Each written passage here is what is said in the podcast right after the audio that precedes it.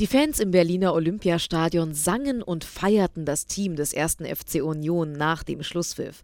Auch weil die Eisernen gegen den Champions League-Rekordsieger Real Madrid einen mutigen, konzentrierten und kämpferischen Auftritt hinlegten, sich Chancen erarbeiteten und die konsequent nutzten.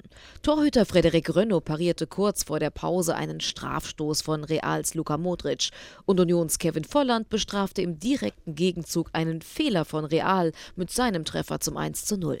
In der zweiten Hälfte ließen die Spanier dann einmal mehr ihre individuelle Klasse aufblitzen, drehten mit zwei Toren von Ex-Bundesliga-Stürmer José Lu die Partie. Nenad Bielica, der neue Trainer der Köpenicker, wechselte, stellte sein System um, setzte auf mehr Offensive. Alex Kral erzielte kurz darauf das 2 zu 2.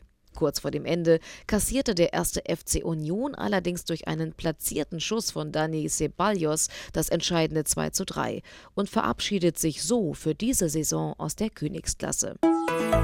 RBB 24 Inforadio vom Rundfunk Berlin-Brandenburg.